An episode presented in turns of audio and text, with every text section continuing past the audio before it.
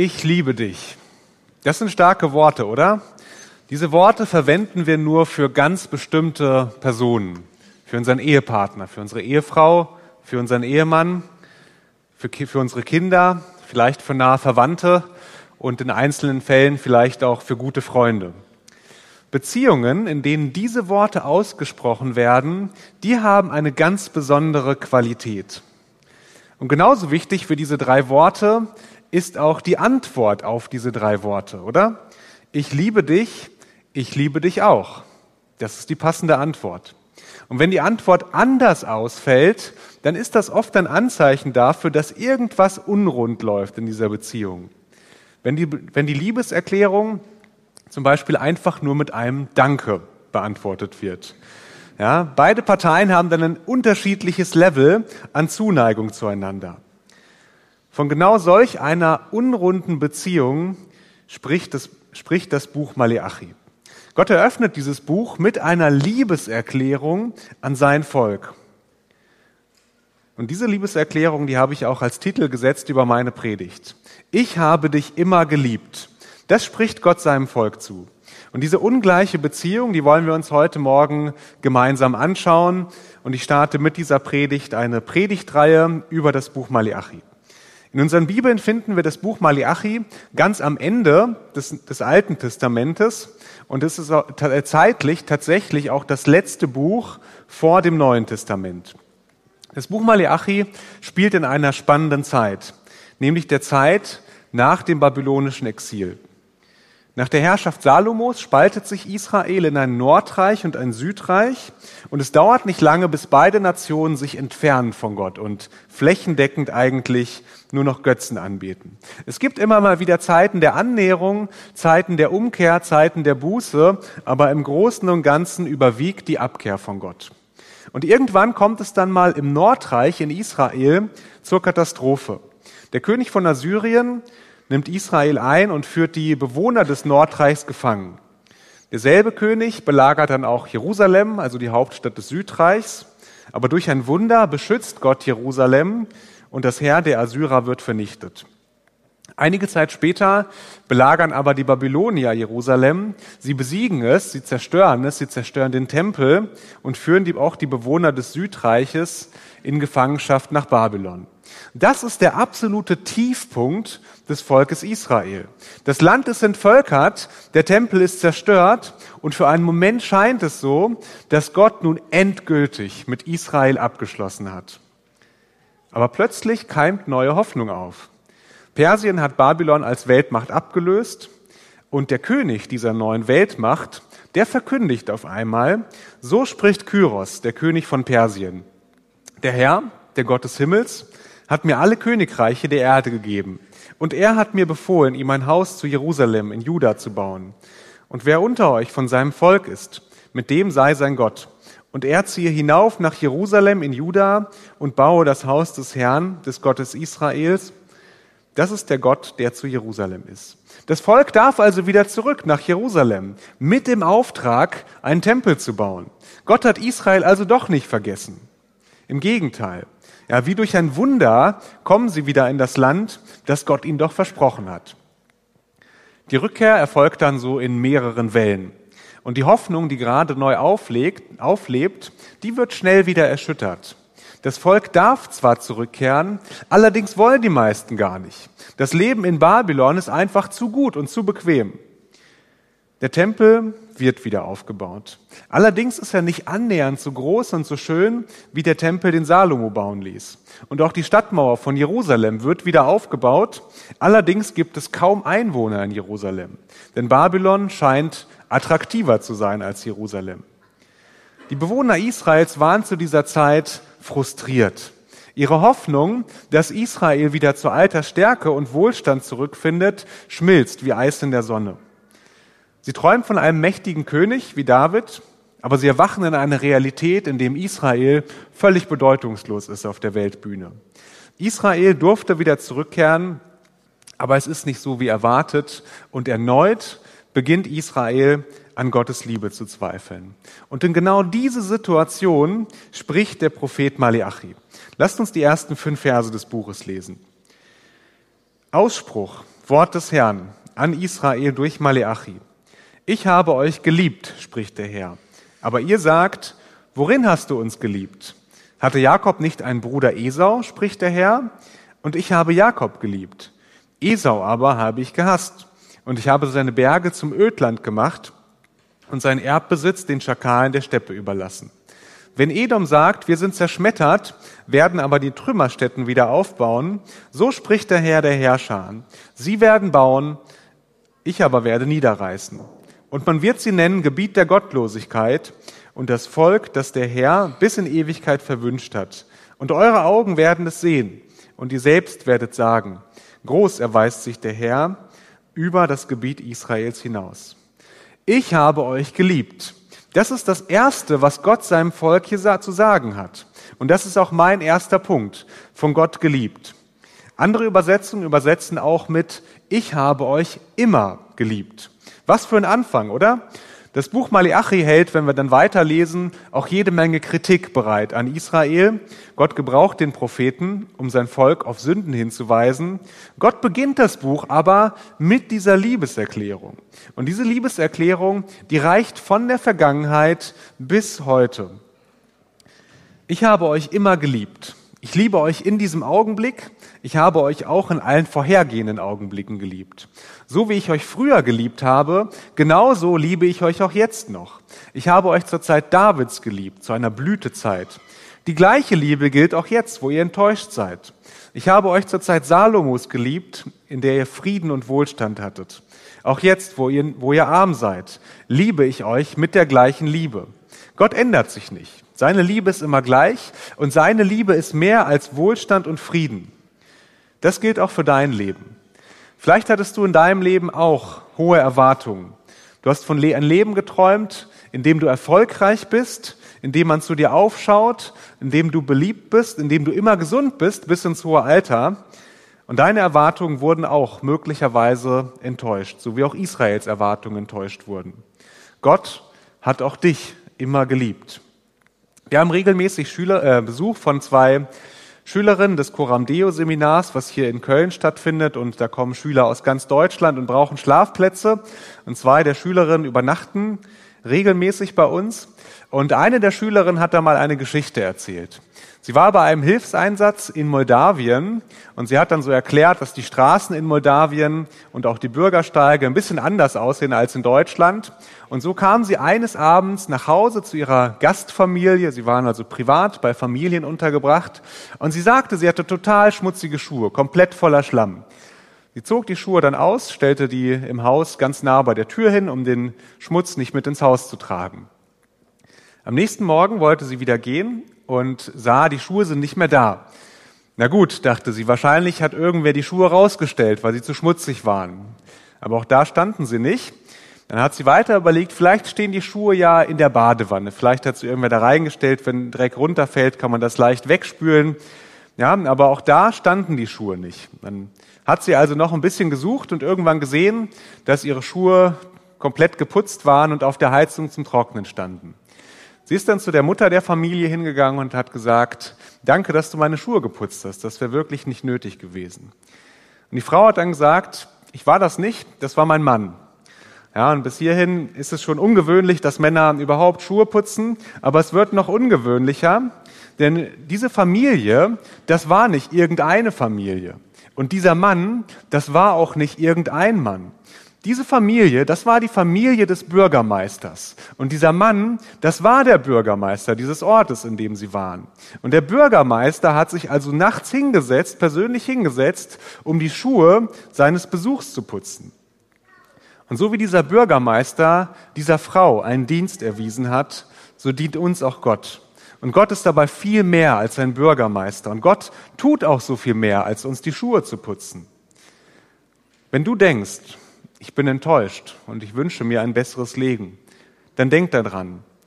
Gott hat freiwillig ein Leben in Armut gelebt, damit du alle Schätze des Himmels hast.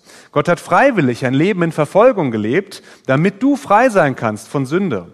Gott hat sich freiwillig anspucken lassen, damit du Trost erfahren darfst und Gott hat freiwillig am Kreuz gelitten, damit deine Tränen abgewischt werden können.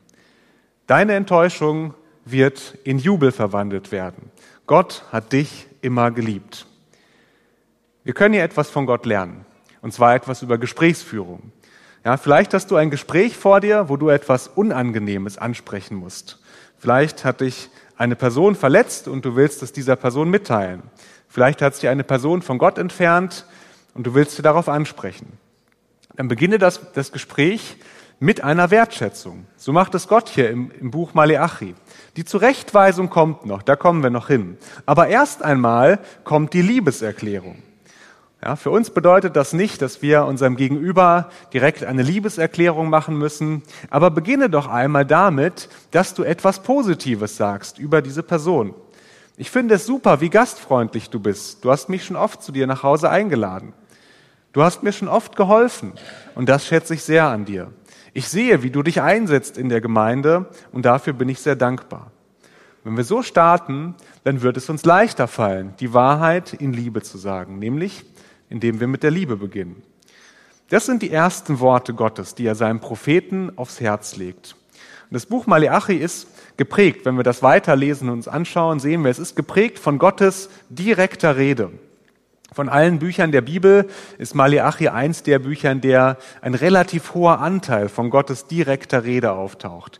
Das macht es nicht irgendwie wertvoller oder göttlicher als alle anderen Bücher. Wir glauben, dass jedes Buch der Bibel gleichermaßen von Gott ganz persönlich stammt, aber die Ausdrucksweise ist anders.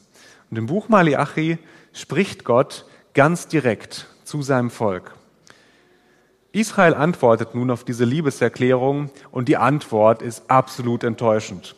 Israel hinterfragt Gottes Liebe. Wisst ihr, hier passieren einige Dinge, die mich erstaunen. Gott geht einmal, zunächst einmal in einen Dialog mit seinem Volk. Wir wissen nicht genau, ob dieser Dialog so stattgefunden hat, ob es einen Sprecher gab von Israel, der diese Worte gesprochen hat, oder ob das Reden, was wir hier von Israel hören, so dem damaligen Zeitgeist entsprochen hat. In beiden Fällen zeigt uns das etwas über Gott. Gott ist ein Gott, der mit uns spricht. Er erklärt Israel seine Liebe und Israel hinterfragt Gottes Liebe und Gott erklärt Israel daraufhin, wie er diese, Aus diese Liebe zum Ausdruck bringt. Gott reagiert also auch auf Israels Fragen und Gott reagiert auf Israels Zweifel. Er wischt sie nicht einfach so vom Tisch, sondern er erklärt ihnen ganz genau, was er meint. Der Erschaffer des Universums ist dazu bereit, sich mit den Zweifeln von uns Menschen auseinanderzusetzen und zu antworten. Und wir Menschen haben Zweifel. Gott weiß das. Welche Zweifel hast du an diesem Sonntagmorgen? Hast du vielleicht Zweifel, dass Gott überhaupt existiert? Oder zweifelst du daran, dass du gerettet bist? Hast du vielleicht Zweifel, ob Gott es wirklich gut mit dir meint? Vielleicht brennen diese Zweifel in dir und sie drohen, dein Glauben zu verbrennen. Ich habe eine gute Nachricht für dich. Hier ist der Feuerlöscher. Gott möchte deine Zweifel auslöschen. Auf all deine Zweifel hat Gott eine Antwort. Er hat diese Antworten in dieses Buch hier geschrieben, in die Bibel. Nicht alle Antworten sind sofort offensichtlich. Für manche müssen wir ganz genau hinschauen. Aber wenn du ernsthaft nach Antworten suchst auf deine Zweifel, dann wirst du fündig werden in seinem Wort. Wenn du Zweifel hast, dann sprich sie aus und vertraue dich jemandem an. Wir haben also auf der einen Seite Gott, der Israel seine Liebe erklärt, und auf der anderen Seite haben wir Israel, das Gottes Liebe hinterfragt. Israel ist gerade in einer kollektiven Enttäuschung. Und diese Enttäuschung, die macht das Volk scheinbar auch vergesslich. Wir sehen dieses Verhalten häufiger bei Israel. Als sie aus Ägypten ausgezogen sind, da wollten sie plötzlich wieder zurück nach Ägypten. Ja, Israel war enttäuscht, dass es in der Wüste kein Fleisch gab. Und sie wünschen sich also wieder nach Ägypten zu gehen und sie vergessen, dass sie dort eigentlich in Gefangenschaft gelebt haben und das Leben dort total schlecht war. Und jetzt, jetzt ist Israel enttäuscht, dass Israel nicht mehr zu alter Blüte zurückfindet. Und sie vergessen dabei, wie Gott, wie oft Gott ihnen seine Liebe bereits gezeigt hat. Wenn ihr diesen Text mal nachlest in, in eurer Bibel, also wirklich in dem Buch, nicht in einer App, sondern in dem Buch, dann werden euch diverse Parallelstellen angeboten. Und ich habe mal diese Parallelstellen nachgelesen und ich bin auf ganz viele Liebesbeweise Gottes gestoßen. Diese Parallelstellen sind also so etwas wie Beweisstücke in einem Gerichtsprozess. Das, was Gott hier sagt, das ist gut belegt durch Ereignisse in der Vergangenheit. Ich hatte mal einen Kollegen, der sagte, er hält nichts vom Konsumzwang an Valentinstag. Ja, er kann seiner Frau ja auch an jedem anderen Tag im Jahr Blumen schenken.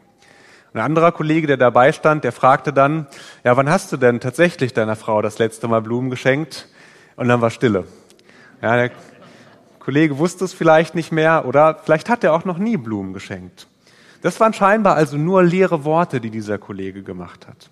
Gott ist anders. Gott macht keine leeren Versprechungen. Das, was Gott hier sagt, das beweist er auch und das kann jeder nachlesen. Wir haben einen geduldigen Gott und Gott ist auch in unserem Text bereit, Israel einmal mehr zu zeigen, dass er sie liebt.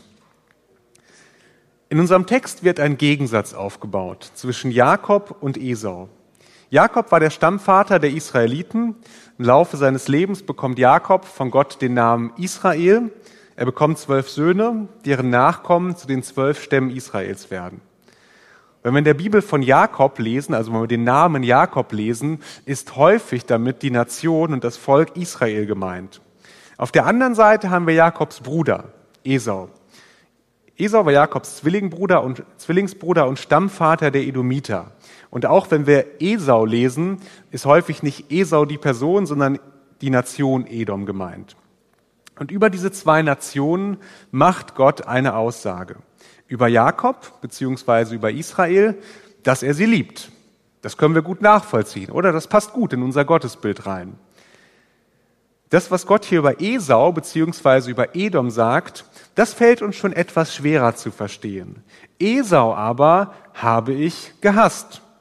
Und das ist auch mein zweiter Punkt, von Gott gehasst. Vielleicht wünschen wir uns insgeheim, dass da steht, Esau habe ich auch geliebt.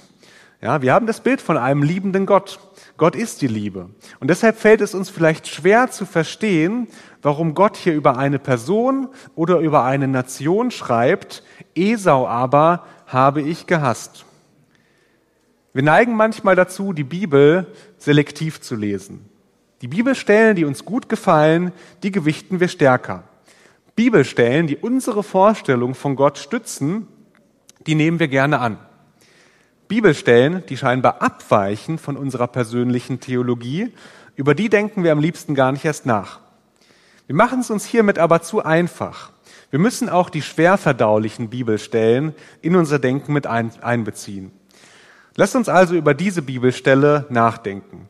Wir können eigentlich, wenn wir so nachdenken, zu zwei verschiedenen Ergebnissen kommen.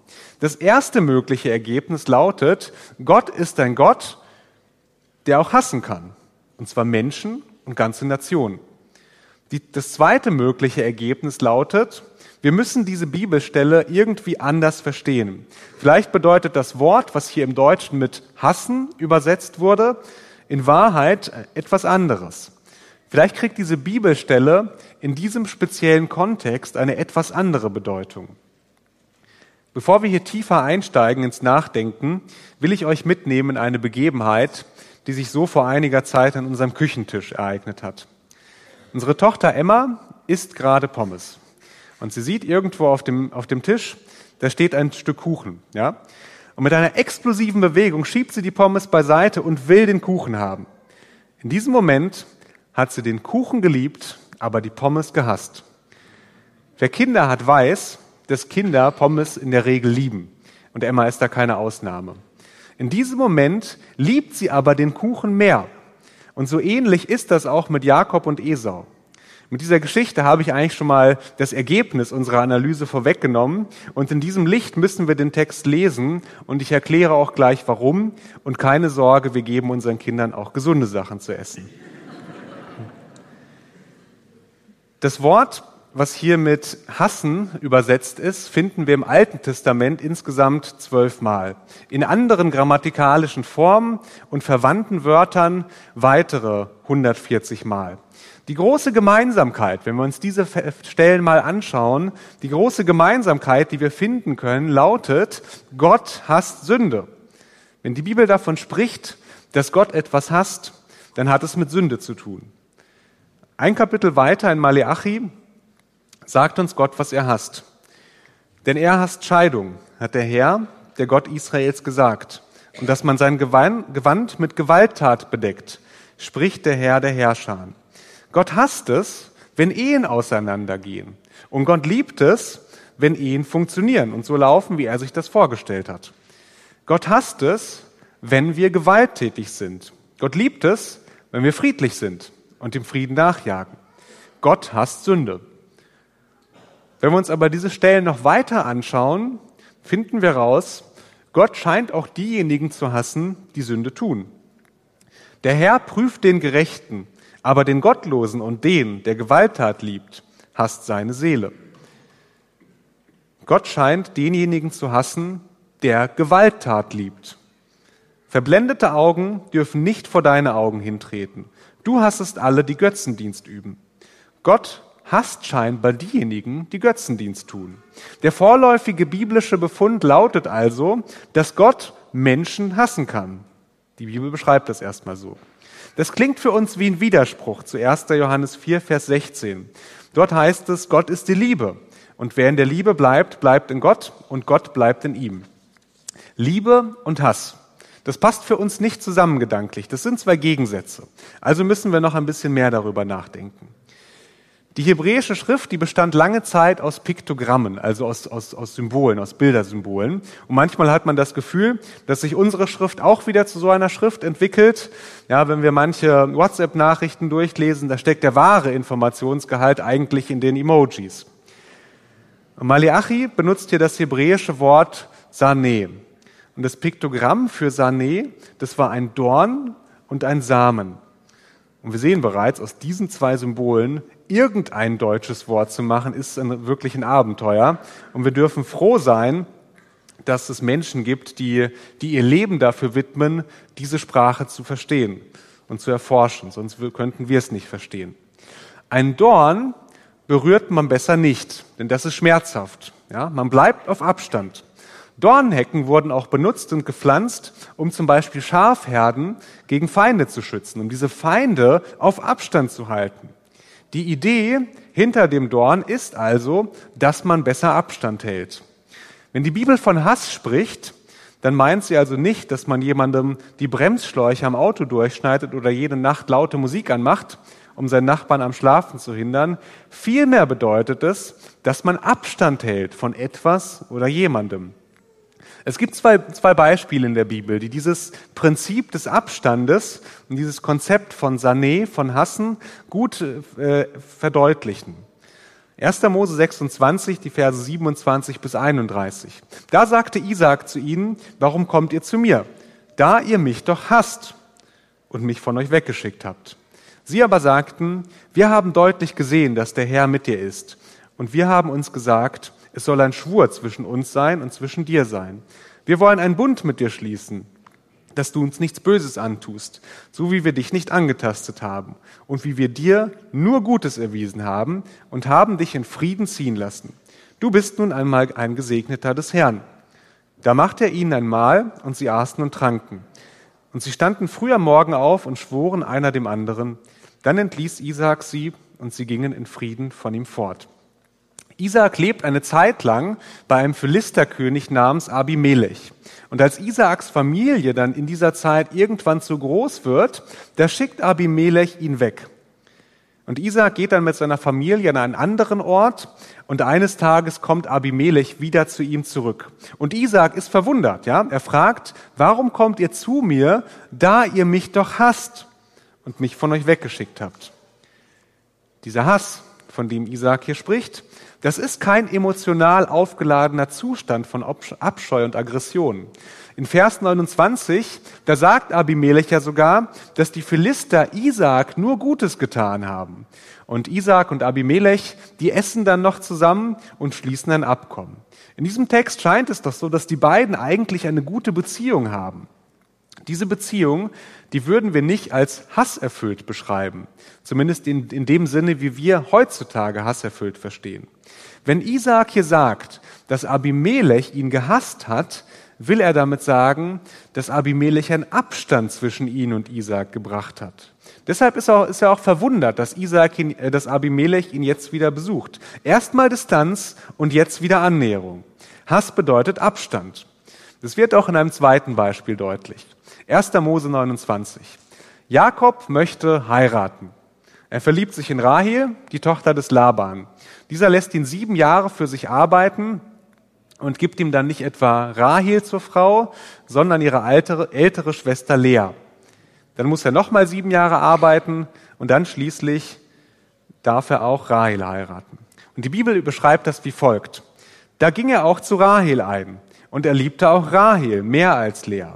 Und er diente bei ihm noch weitere sieben Jahre. Und als der Herr sah, dass Lea zurückgesetzt war, da öffnete er ihren Mutterleib. Rahel aber war unfruchtbar.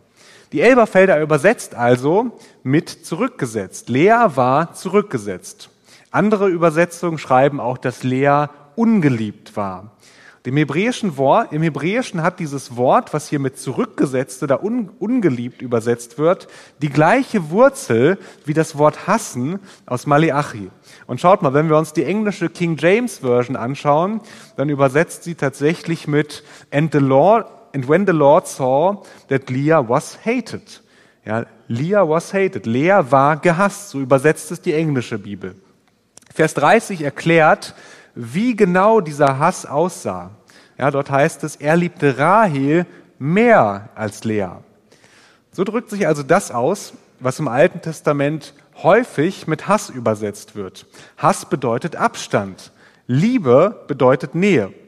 Jakob liebt Rahel mehr als Lea. Er sucht mehr Nähe zu Rahel, er hält einen gewissen Abstand zu Lea.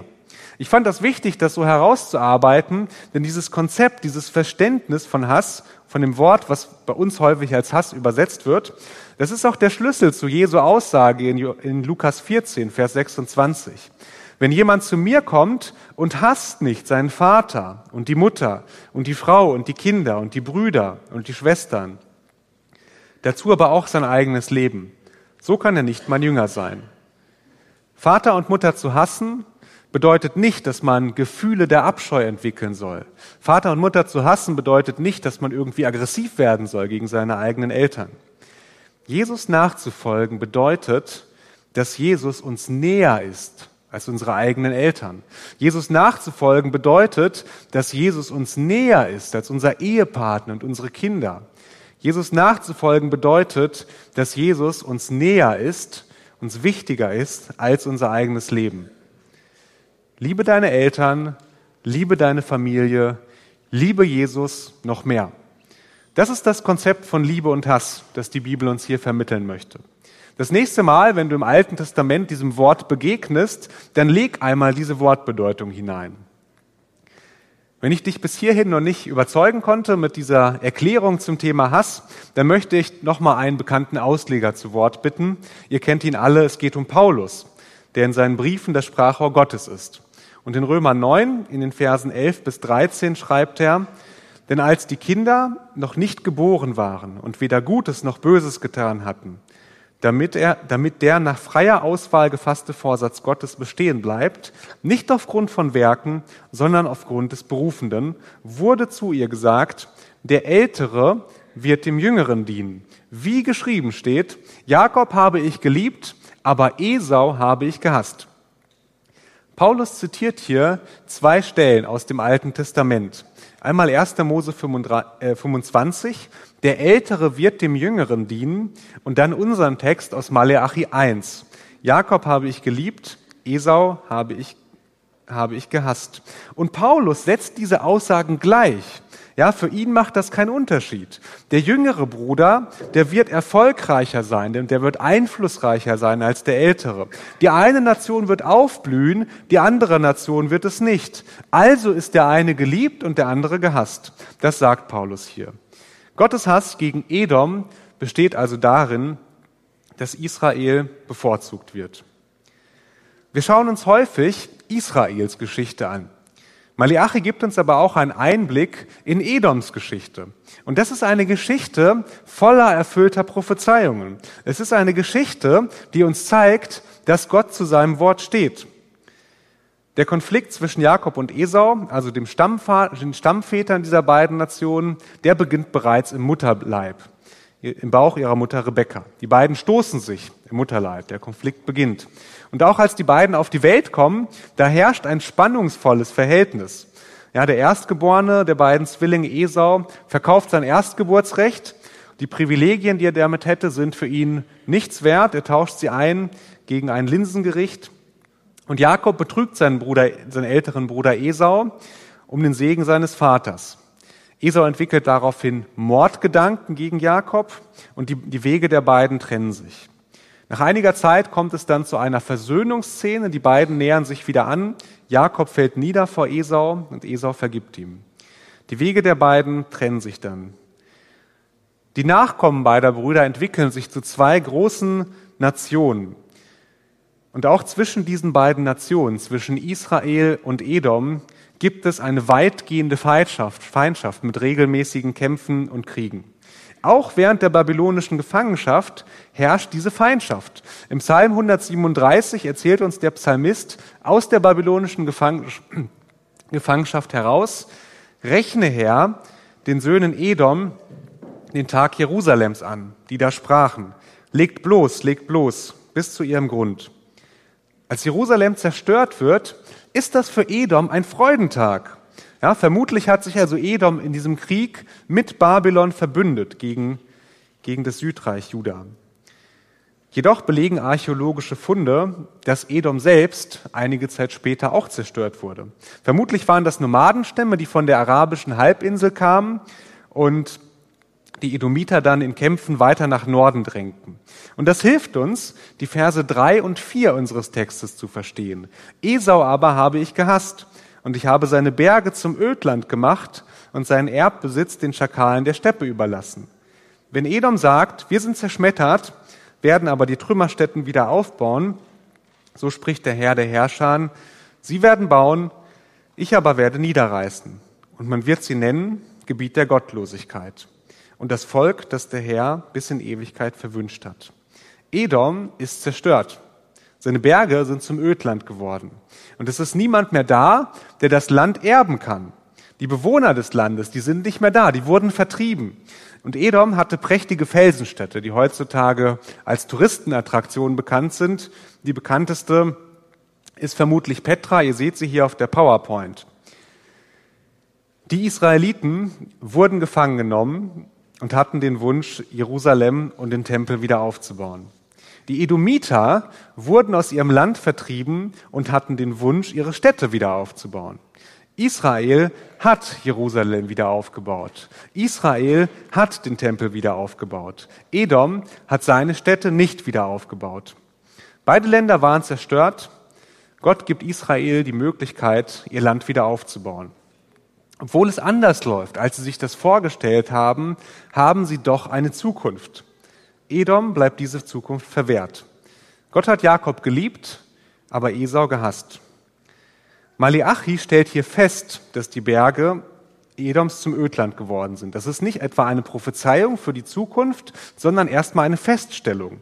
Und die Tiere der Steppe das Land erben werden. Mit anderen Worten, er stellt fest, dass die Edomiter nicht mehr da sind in ihrem Land. Und das, was Maliachi hier als Beobachtung schildert, es wurde bereits 200 Jahre vor seiner Zeit vom Propheten Jeremia vorausgesagt und angekündigt. Dort schreibt Jeremia über Edom, denn ich habe bei mir geschworen, spricht der Herr, dass Bosra zum Entsetzen, zur Schmach, zur Verwüstung und zum Fluch werden soll und alle seine Städte zu ewigen Trümmerstätten. Eine Kunde habe ich vom Herrn vernommen und ein Bote ist unter die Nationen gesandt. Sammelt euch und kommt gegen es und macht euch auf zum Krieg Denn siehe, ich habe dich klein gemacht unter den Nationen, verachtet unter den Menschen. Deine Furchtbarkeit, der Übermut deines Herzens haben dich getäuscht. Dich, der in den Schlupfwinkeln, Schlupfwinkeln der Felsen wohnt, den Gipfeln des Hügels besetzt hält. Wenn du dein Nest hochbaust wie ein Adler, ich werde dich von dort hinabstützen, spricht der Herr. Die Städte Edoms sind zur ewigen Trümmerstätte geworden. Und von der Nation Edom ist nicht mehr viel übrig. Die Prophetie des Jeremia bestätigt sich also und wird von Maleachi bestätigt. Gott ist zuverlässig. Maleachi bekräftigt dann auch mal nochmal die Voraussage, die Gott getroffen hat. Die Edomiter, die haben jetzt den Wunsch, diese Städte wieder aufzubauen, aber Gott persönlich hindert sie daran. Sie bleiben Trümmerstätten. Die Edomiter bewohnen seitdem einen Landstrich ein bisschen südlich von Juda. In der griechisch-römischen Geschichtsschreibung werden, werden sie als Idumäer bezeichnet. Im Neuen Testament werden sie auch so genannt. Der Geschichtsschreiber Josephus Flavius berichtet, dass die Idumäer mit besonderem Eifer am jüdischen Aufstand gegen die Römer teilgenommen haben. Und verschiedene Quellen berichten dann, dass die Idumäer, also die Nachkommen der Edomiter, denn im israelischen Volk aufgegangen sind und somit als Nation nicht mehr auftauchen. Ich habe dich klein gemacht unter den Nationen. Das sagt Gott zu Edom und das passiert auch. Israel im Gegensatz gibt es heute noch. Das Buch Maleachi ist ein leuchtendes Beispiel, wie treu Gott zu seinem Versprechen steht und auch wie deutlich er zur Ankündigung von Strafe steht. Das Buch Maleachi zeigt uns, dass wir Gott ernst nehmen müssen. Gott steht zu seinem Wort. Gott steht zu seinen Ankündigungen von Segen. Genauso steht Gott aber auch zu seiner Ankündigung von Strafe und zu Gericht. Gott erweist sich groß über das Gebiet Israels hinaus. Das wird Israel mit eigenen Augen sehen und erkennen. Das sagt uns der fünfte und letzte Vers unseres Textes. Gottes Handeln ist also nicht lokal begrenzt auf das Gebiet Israels. Und das konnten die Israeliten sehen. Gott wirkt in Babylon, ja. Sie mussten nur einmal nach Babylon schauen und sehen, wie, wie Gott ein Wunder geschehen lässt und wie die Israeliten wieder zurückkehren dürfen in ihr Land. Gott wirkt in Edom. Gott bestraft die Edomiter. Ihr Land ist verwüstet und liegt in Trümmern. Israel muss nur über seine Grenze hinausschauen und kann sofort Gottes Wirken sehen.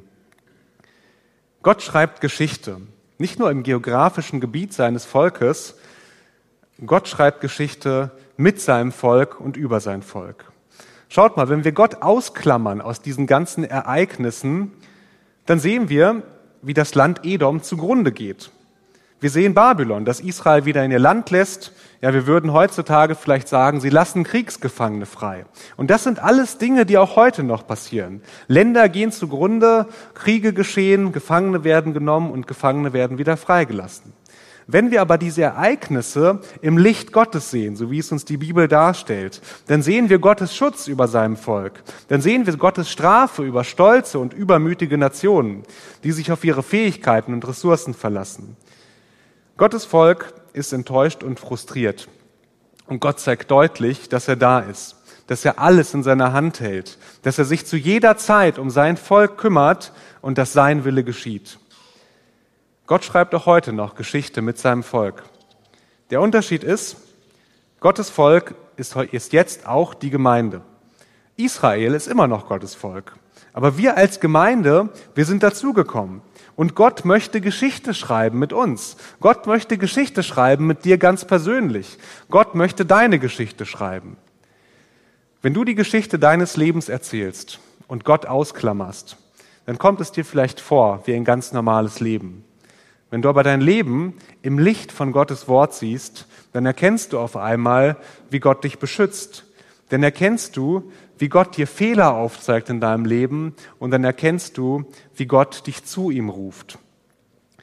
Wir haben uns eben damit beschäftigt, warum Gott Edom gehasst hat. Manche Ausleger fragen sich aber vielmehr, warum Gott Israel eigentlich geliebt hat. Israel hat sich Gottes Liebe ja nicht verdient. Im Gegenteil, sie haben sich immer wieder von ihm abgewendet. Und dieser Gedankengang, der hilft uns, diesen Text nochmal in einem etwas größeren Kontext zu sehen. Israel und Edom wenden sich beide ab von Gott. Der eine mehr, der andere weniger. Beide Nationen sind Nationen von Sündern. Eine Nation ist unverdient geliebt und wird wiederhergestellt. Die andere Nation geht zugrunde.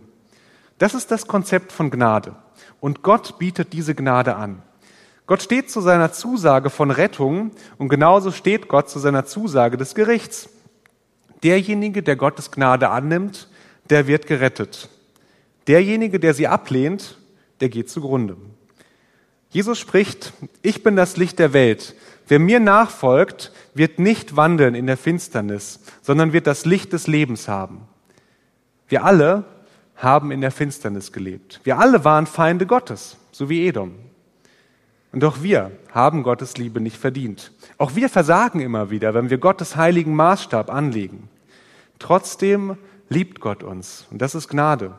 Wer Jesus nachfolgt, der wird zum Freund Gottes. Wer Jesus nachfolgt, der wird das Licht des Lebens haben. Wer Jesus nachfolgt, der wird das ewige Leben selbst haben. Vielleicht bist du heute Morgen in diesen Gottesdienst gekommen mit den gleichen Zweifeln wie die Israeliten. Gott, woran erkenne ich deine Liebe eigentlich? Du erkennst Gottes Liebe an Jesu Tod am Kreuz. Wenn du trotzdem Zweifel hast, komm gerne nach dem Gottesdienst nach vorne. Ich bin mir sicher, wir finden weitere Liebesbeweise Gottes in deinem Leben. Gott spricht zu dir, ich habe dich immer geliebt. Amen. An der Stelle ist die Predigt noch nicht ganz vorbei. Wir haben gesehen, was in Israel vorgegangen ist. Wir haben gesehen, dass Israel enttäuscht war. Warum waren sie enttäuscht? Weil es nicht so lief, wie sie es sich vorgestellt haben. Und Israel macht Gott Vorwürfe. Und ich habe diese, diese Situation Israels mal in die heutige Zeit transportiert und habe ein Text geschrieben aus der Sicht eines Menschen, der enttäuscht ist von Gott, der Gott angreift, der Gott hinterfragt, aber dann doch wieder zu Gott findet. Und diesen Text möchte ich euch jetzt vortragen.